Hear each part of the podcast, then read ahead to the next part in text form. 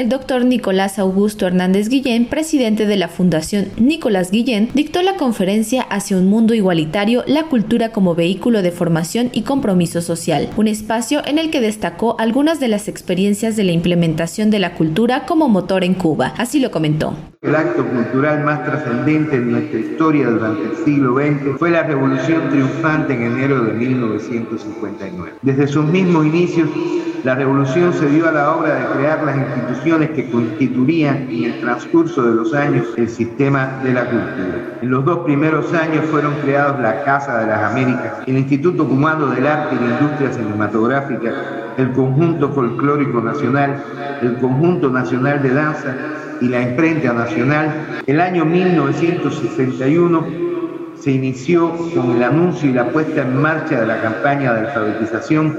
Además, fue reconocido y apoyado sustancialmente el ya existente Ballet Nacional de Alicia Alonso y reorganizada y apoyada la Orquesta Sinfónica Nacional, entre otras instituciones. Por su carácter emancipatorio, la revolución tenía que convertir la cultura en uno de los ejes centrales de su acción. Asimismo, destacó que la cultura da al hombre la capacidad de reflexionar sobre sí mismo. Es ella la que hace de nosotros seres específicamente humanos, racionales, críticos y éticamente comprometidos. Sin embargo, a pesar de los esfuerzos y las propuestas de acción establecidas en el Plan de Trabajo de Cultura para América Latina y el Caribe de la UNESCO durante el periodo 2016-2021, en la actualidad no ha sido posible cumplir con las metas y la cultura sigue sin incorporarse al desarrollo del milenio. Así lo señaló.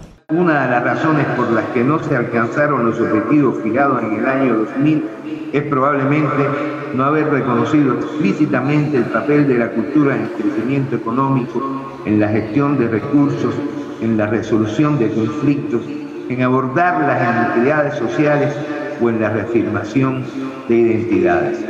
Fin de la cita.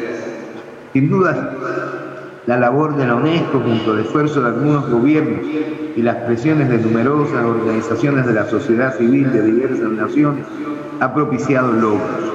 Los Objetivos de Desarrollo Sostenible de la Agenda 2030, aprobados en 2015, son un claro avance en relación con los Objetivos de Desarrollo del Milenio. El doctor indicó que un factor en común que percibe de algunos de los 18 Objetivos de Desarrollo Sostenible de la Agenda 2030 es que todos evidencian la necesidad de profundas transformaciones culturales en muchas de nuestras sociedades y en los líderes que deben posicionar en la primera línea a la conciencia social. De igual manera, destacó que hace falta solidaridad, altruismo y defensa del interés colectivo, que es en este caso el de la especie humana, por lo que la cultura tiene un papel fundamental en los procesos de participación popular. La conferencia magistral es una de las actividades previas al Mondiacult 2022. Para Radio Educación, Pani Gutiérrez.